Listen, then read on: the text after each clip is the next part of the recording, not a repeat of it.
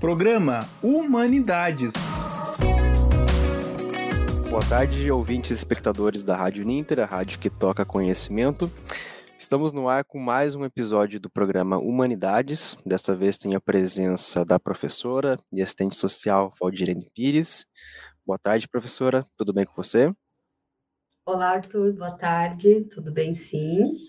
É, queria começar agradecendo aí a oportunidade, né, dessa, dessa reflexão, desse diálogo aqui com o pessoal, com os ouvintes, com os alunos e todo mundo que estiver participando. Eu já, já é minha... Eu posso falar? Sim, já, já, já pode falar sobre o tema, sobre o que nós vamos falar. Tá, beleza. Obrigada, Arthur. É, então, eu queria né, agradecer a professora Mariana, que fez o convite, que é quem está né, tá à frente da organização da, da, das rádios web aqui, né, promovida pelo curso social do Uninter, com parceria aí, né, com a equipe da, da Rádio Uninter, e, e agradecer vocês por estarem aí nos ouvindo, acabamos atrasando um pouquinho, mas vamos que vamos, a gente acaba é, compensando isso no final, não é isso, Arthur? Isso mesmo, professor. E aí, então, o Arthur já me apresentou, né? Mas como a gente vai falar de um tema que aborda aí várias áreas, eu gostaria de fazer essa breve apresentação, né, para enfatizar que, é, como assistente social, né, e professora no, no curso de serviço social aqui da Uninter, é, a nossa abordagem aqui sobre a importância das políticas públicas por processo de envelhecimento, ela não vai ser uma abordagem é, do que, que vai aí é, fazer reflexões acerca da saúde do idoso, né? Ou então desse processo de envelhecimento que é mais a, a questão biológica, né? Então, porque eu sou assistente social, mestre em ciências sociais e estudo, né, junto aí com outras áreas, a questão das políticas públicas. Então, eu não sou gerontóloga, né? Não sou médica, gerontóloga, isso que é importante é, deixar claro aqui. Então, o que, que é a reflexão que a gente vai fazer nessa rádio? sobre a, né, o processo de envelhecimento. É, começando já, né, e aí eu começo a é, é, provocar vocês com uma, com uma pergunta, né, é, como que vocês veem, ou se vocês já pararam para pensar é, na importância que tem as políticas públicas de modo geral, aí hoje a gente vai falar especificamente daquelas que compõem aí o sistema de seguridade social no Brasil, é, mas que importância tem as políticas públicas para um processo de envelhecimento saudável? Tem importância, né? Não tem? O que, que você acha? Você pode né, comentar, interagir aí com a nossa, com a nossa rádio, o Arthur está ali, vai, vai trazer aqui daqui a pouco os comentários que vocês fizerem. Então, pessoal, é, é, eu acredito que assim, a gente deve ter aí um, um público, né? É, pode ser um público jovem, pode ser um público considerado jovem, né? Porque também essas nomenclaturas, né? É, é, é, é, que há que se perguntar também, né? Mas quem é que definiu, né? É, é, são convenções, né? São estudos que, que definem até certo período da adolescência, depois vem a juventude, depois vem a fase adulta e depois vem a fase do envelhecimento. Então, o que, que determina essas fases para que o ser humano, o ser humano perdão, para que o ser humano organize, né, o seu ciclo de vida por essas fases, né? Já pararam para se perguntar, né, essa, fazer essa reflexão? E aí eu, eu, queria é, te provocar assim no sentido, em qual fase você se encontra agora? Você se reconhece agora, né? Está na juventude? E o que, que isso significa? Você está na fase adulta, né? Aquela fase considerada aí a fase produtiva, né? É, a, fase, a gota d'água, como se chama assim, em, alguns, em alguns termos. Então, que fase? Ou você já está mais na fase, né? Se encaminhando aí para um processo é, que nós consideramos pessoa idosa, que também é uma nomenclatura e é uma característica em que o ser humano acabou é, atribuindo a uma fase da vida do ser humano. E por que, que eu estou falando isso? porque é, a, o envelhecimento, né, do ser humano, de outras espécies animais, é um processo biológico, concordo? Isso, né, eu acho que não é indiscutível.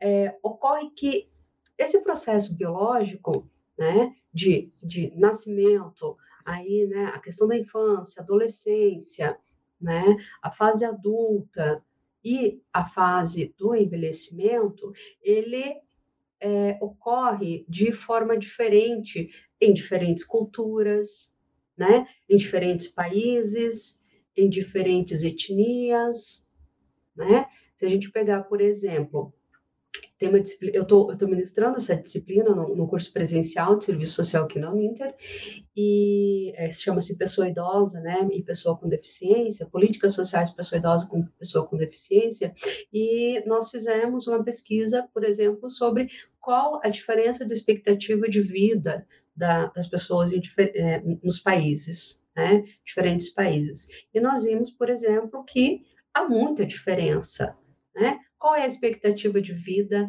no Brasil, de acordo com o Instituto Brasileiro de Pesquisa e Estatística, o IBGE? 75 a 76 anos, né? É, hoje, né? Mas se a gente for ver, por exemplo, fazer um comparativo com outras culturas, essa expectativa de vida ela vai para 88 anos, como é o caso do Japão, né? Por exemplo. E o que, que muda? Por que, que aqueles seres humanos estão vivendo mais? Né? Então, uma coisa que queria, gostaria de enfatizar aqui, por que abordar políticas públicas, né? como é, isso é importância para o processo de envelhecimento?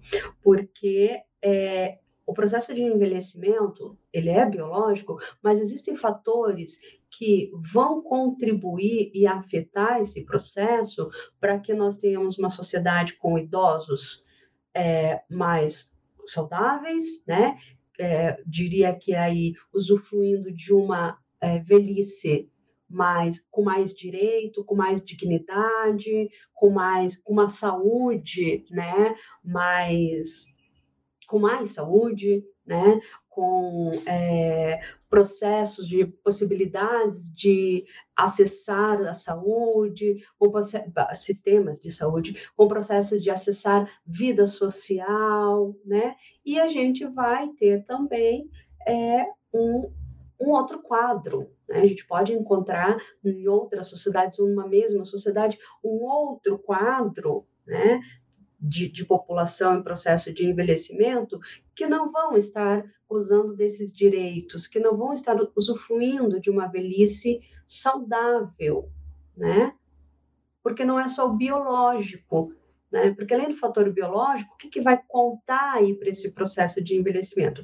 E aqui eu gostaria de enfatizar, sim, pessoal, que quando a gente está falando em processo de envelhecimento, a gente não está falando só é, no caso brasileiro, que o, idoso considerado né, pela legislação, Estatuto do Idoso, a partir dos 65 anos, então o envelhecimento ele não começa com 65 anos, concordam?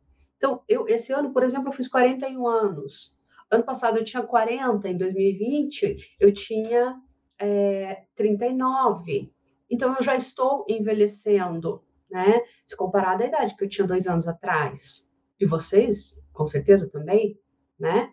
Então, o processo de envelhecimento, ele é inerente ao ciclo da vida. Então, a gente precisa pensar esse processo de envelhecimento, e aí, quando a gente fala em políticas públicas, é aqui que eu quero entrar, é, quando a gente fala nesse processo de envelhecimento, não apenas a partir da velhice em si, ou daquilo que foi determinado como velhice em si, né? A, a, a, aquilo que foi considerado que é idoso, que é pessoa idosa a partir de 65 anos, né? Bom, então, queria fazer essa reflexão, né? E essa reflexão que nós vamos fazer, ela é voltada para a sociedade brasileira, para a realidade brasileira, né? Fiz um comparativo com a expectativa de vida, por exemplo, no Japão, só para a gente pensar aí é, que fatores culturais, sociais, políticos, econômicos, né, também influenciam nesse processo que é biológico. Hum, professora, antes de você seguir na apresentação, eu só gostaria de destacar as participações que nós estamos tendo no, no chat. Então, tá. temos aí o boa tarde do Carlos Roberto Alves de Almeida, ah, temos bacana. também as saudações da Tatiane Pinheiro, é, a Juliana Pereira também nos mandou boa tarde. Estamos também com a participação da Kalinka Oliveira, nos mandando boa tarde. Deisiane Guimarães Barbosa, também mandando boa tarde a todos. Participação da Estela Dabu. Temos também ah, agora no, no Facebook a Claudete Moraz. Boa tarde, professor Valdirene. Participação também no Facebook do Leonês Dalosto, boa tarde, fase adulta, quase idoso. Quase então, já temos identificação aí no chat. É, a Adriane Baglioli mandando boa tarde. Professora Adriane. Uhum. Professora Mariana, Mariana, mandando boa tarde também. Legal. É, Cleci Elisa Biero, boa tarde. E Fabiana Prestes mandando boa tarde para a professora. Então, obrigado a todos que estão nos assistindo até agora. E durante a explicação da professora, caso tenham dúvidas, caso queiram fazer suas considerações, o chat segue aberto no YouTube, no Facebook da Rádio Ninter. Professora, pode seguir, por favor, na apresentação. Beleza, obrigada. Obrigada, pessoal, aí pelo, pelos, pelo boa tarde, né, e também pela presença, o pessoal conhecido aí já da, alguns colegas, né, alguns alunos também, alunos e alunas conhecidos. Bom, pessoal, então, que bacana, né? É, é, um tema que interessa todo mundo, né? Porque todo mundo espera envelhecer, chegar no processo de envelhecimento. É, bom, mas aí, é, falando então dessa, desse processo, né? Da, da, da que vai para além do processo da questão biológica, o que é a importância das políticas públicas para um processo de envelhecimento, que nós estamos chamando de envelhecimento saudável, né? Mas nós também podemos chamar de um envelhecimento digno, né? uma velhice digna. Né? É, e aqui eu gostaria então de, de, de né, fazer essa abordagem com é, quando a gente está falando de políticas públicas, nesse caso aqui, é, enfatizar a importância das políticas que compõem aí o sistema de seguridade social no Brasil. Quais são essas políticas? São as políticas de assistência social, de saúde e a previdência social, né? Então, por exemplo, quando nós estamos falando é, da importância da política pública da saúde para o processo de envelhecimento, né, que aliás o Brasil ele tem, não, não jamais né, negaremos isso, um dos melhores sistemas de saúde pública do mundo, né, isso ficou inclusive comprovado aí no contexto da pandemia, no processo de é, vacinação da, da da população, tudo, claro, né, com algumas questões aí é, políticas e tudo mais, mas é inegável que o SUS é um né, ótimo sistema de saúde. Tá, professora, mas então, né, por que, que você está falando isso e agora você vai falar que é, é preciso melhorar o atendimento à saúde à população para que tenha uma velhice é, digna, né? Já vamos chegar lá. E aí, vamos falar também da política de assistência social, né? Uma das políticas que, inclusive, os assistentes sociais atuam bastante, não só, mas atuamos bastante.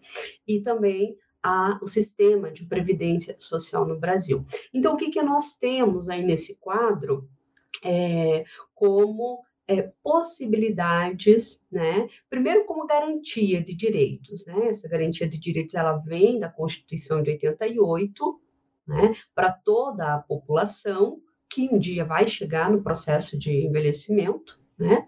E essa essa garantia, né, é, é, inscrita lá no capítulo no quinto e sexto da Constituição, elas vão se transformar em legislações para que sejam efetivadas, né, para que se constitua de fato, se materialize de fato no atendimento à população, né, Essa, é, que é aí que vem a, o tripé da seguridade social, como a gente costuma chamar. É, e aí quando a gente está falando, por exemplo, na política de saúde, né, é, é muito comum é, e elogiando novamente o, o, Sistema Único de Saúde que nós temos no Brasil, é muito comum né, nós associarmos a, a medicina curativa, né? mas é, e acabamos deixando de lado a medicina preventiva, né? E por que, que eu estou falando isso, tá, professora? Mas o que, que isso tem a ver com envelhecimento? Né? Eu vou jogar essa pergunta para vocês. O que, que isso tem a ver com o processo de envelhecimento saudável? Né? Por que que... É, será que ao, longo da nossa vida, eu vou me pegar como exemplo de novo, né? Porque eu não vou mexer aí com os colegas, porque esse negócio de falar a idade das pessoas, brincadeira, pessoal. É, vou, vou, me pegar como exemplo de novo, né? Vamos falar, por exemplo, eu tenho 40 anos, estou na faixa dos 40 anos, fiz 41 esse mês, março. E aí o que, que acontece? Será que as medidas de prevenção que eu tenho acesso hoje né, de prevenção, no caso da mulher, ao câncer, né, aos vários cânceres que é muito comum, né, questão do câncer de mama, câncer de colo de útero e outras doenças que a gente pode acabar desenvolvendo. É, pensando numa prevenção, será que a possibilidade de acesso que nós temos hoje, né, ela pode acarretar numa velhice, né, mais saudável ou menos saudável, né? Será que se eu conseguir prevenir uma doença hoje, não há possibilidade de ter uma velhice mais saudável? Para que eu consiga prevenir, eu preciso ter acessos, né? Então, daí a importância, por exemplo, da política de saúde. Mas esse é só um exemplo, porque a saúde humana, né, a gente sabe que não é só de medicina curativa que ela é, se compõe, que ela, é, é, que ela se materializa. Né? Se a gente for pegar, por exemplo, aí fazer uma dobradinha com a política de assistência social e a política de saúde, né? E aí, na política de assistência social, eu quero é, dar uma ênfase para os programas de transferência de renda, por exemplo. Pessoal, eu ainda não estou falando da velhice, tá? Eu estou falando das etapas da vida e a importância das políticas públicas ao longo da vida de toda uma população para ela chegar numa velhice saudável. A gente está falando do processo, né? O envelhecimento é um processo é, a gente não cai de paraquedas com 65, opa, agora eu sou idoso. Não, isso foi acontecendo, é um processo biológico que está né, tá atrelado aí ao social, ao cultural, ao econômico de um país, né? Então, eu ainda não estou falando, a gente não está pensando só é, é, a, a pessoa idosa em si, nós estamos falando do processo como um todo. E eu acho que a professora Fabiane está aí, que ela é do curso de gerontologia, né? A professora Fabiana, que eu vi ela, você fala o nome dela. Eles Isso, e além, de, e além dela, professora, nós temos a participação da professora Maria Carolina Valdrigues, né, que é coordenadora Isso. dos cursos do Bacharelado em Tecnologia e Gerontologia, já destacando sobre a importância do tema que é abordado, portanto, nesses dois cursos. Eu vou Sim. também deixar aqui nos comentários é, os links para os cursos relacionados área de gerontologia da Uninter, você pode conferir, então, você que está aí acompanhando o nosso bate-papo, é, conferir, então, no chat mais informações sobre os cursos clicando nos links. Beleza, Arthur. Obrigada. Então, pessoal, é, fazendo essa dobradinha, por exemplo, com a política de assistência social, né, com foco para os programas de, programas de distribuição de renda e a saúde, qual seria a relação entre esses dois, é, essas duas políticas? Será que, por exemplo, uma, o acesso à alimentação que os programas de transferência de, de renda tendem a garantir, eles não estão relacionado com né, a possibilidade de termos uma saúde mais é, forte, né, mais saudável, mais uma vida, inclusive, mais saudável, porque, né, como eu falei no início do, do, do programa, da rádio, eu não sou gerontóloga, mas não é, é acho que ninguém vai discordar que é, a nossa saúde, ela tem sim é, uma forte ligação aí com o nosso hábitos alimentares, com acesso à alimentação. Então, se a gente pegar a realidade brasileira, por exemplo, e a atual, principalmente, né, a atual realidade brasileira, é, quais são as condições que, por exemplo, a população mais pobre está tendo de acessar alimentação saudável, né? Será que os programas de transferência de renda são importantes para esse acesso à alimentação, que por sua vez pode contribuir para a sua saúde, deve contribuir né, para a sua saúde, e fazendo a manutenção da sua saúde, será que a gente não vai conseguir chegar numa velhice né, mais saudável? Então, é nesse sentido que é, nós queremos fazer essa reflexão sobre a importância das políticas públicas para um processo de envelhecimento, né? Porque é, não adianta, por exemplo, vamos pegar um, um, uma situação fictícia, mas vamos pegar um exemplo, né? Uma pessoa que vai é, a, um, a, uma consulta médica porque sente fraqueza, porque sente é, tontura ou de repente algumas dores, aí o médico descobre que ela tem um problema de desnutrição, né? Esse problema de desnutrição, né? É, ele está relacionado ao acesso à alimentação, né? É aí um adulto que passa, ou um adolescente, ou uma criança, né, em qualquer fase da vida, que a gente passa por restrição de acesso à alimentação, como é que a gente vai chegar lá na velhice? Bom, né? Então, essa é uma reflexão que eu gostaria, né, um exemplo de como as políticas públicas, e nesse caso, tanto a saúde como a questão de distribuição de renda, elas podem é, afetar, né? Aí o fato de nós termos ou não o processo de envelhecimento saudável. Aí, é, lembrando, né, já que eu estou citando a política de assistência social, que nós temos dentro da política de assistência social um programa de transferência de renda para pessoas com deficiência e pessoas idosas cuja família não tenha condição de arcar aí com o seu sustento, que é o benefício da prestação continuada, é por isso que eu estou citando esse exemplo é, que também é uma conquista histórica né, da população brasileira, no entanto, é, é preciso é, questionar né, se de fato os idosos estão tendo acesso a esse programa de transferência de renda.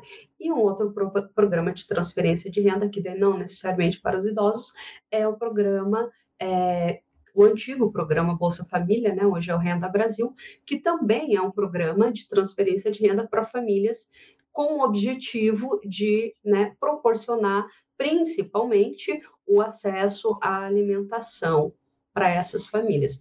Então, aí eu pensando, exemplo, uma, uma pessoa que ela tem uma boa alimentação, que ela tem acesso à renda, por sua vez vai ter acesso a, a, a, aos alimentos, né, que é, é comprado, né, Hoje, de, na sociedade que a gente vive, a gente compra, não tem outro meio, então ela tem a chance de ter, sim, uma velhice mais é, digna, mais saudável. Tem uma outra questão, você quer falar alguma coisa, Arthur, enquanto eu tomo uma aguinha aqui? Claro, é, é muito interessante pensar, né, por esse ponto, que o cuidado, o preparo para ser uma velhice, um envelhecimento saudável, ele perpassa por todas as fases da vida, né? Como você bem falou, é, há casos de pessoas que, por conta da desnutrição na infância, acabam tendo uma. Né, as outras fases da vida todas prejudicadas por conta desse problema. E assim perpassa também todos os outros problemas, como a própria questão de renda, questão de educação.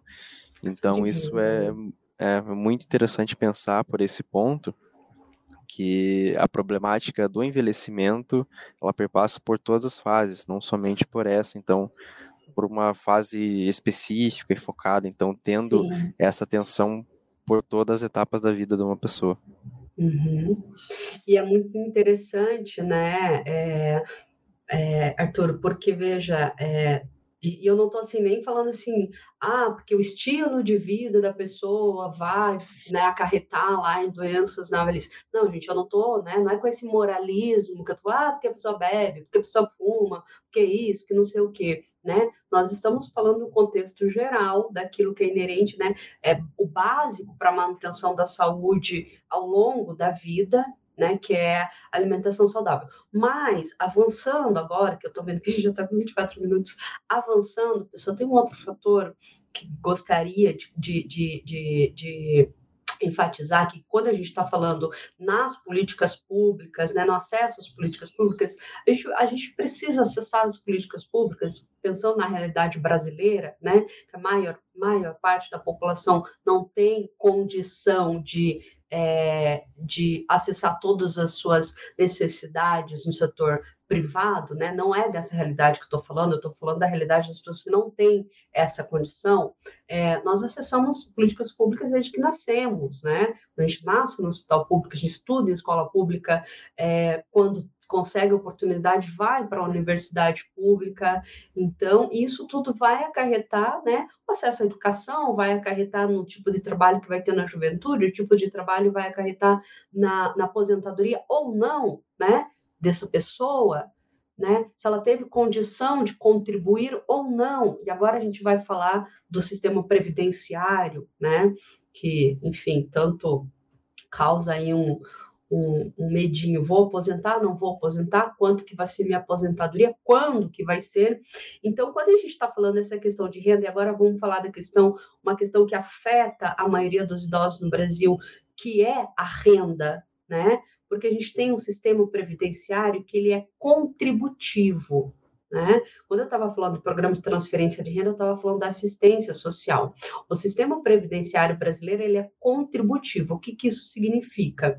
Que se você não contribui durante a sua fase produ considerada produtiva, né, que é a sua fase da vida trabalhando, né? Você pode trabalhar, existem muitos casos de pessoas que trabalham a vida inteira, ou seja, no âmbito é, de é, como chama, doméstico, ou seja, em vários outros trabalhos que existem, né, como autônomos, como eu um exemplo dos carrinheiros, o pessoal da, da, das comunidades rurais, que acabam não contribuindo. Isso é um problema histórico no Brasil. E aí chega na velhice, que garantia ele tem de renda, né? Ah, professora, mas tem o BPC. Mas quantos desses idosos o BPC consegue atender, de fato? Né?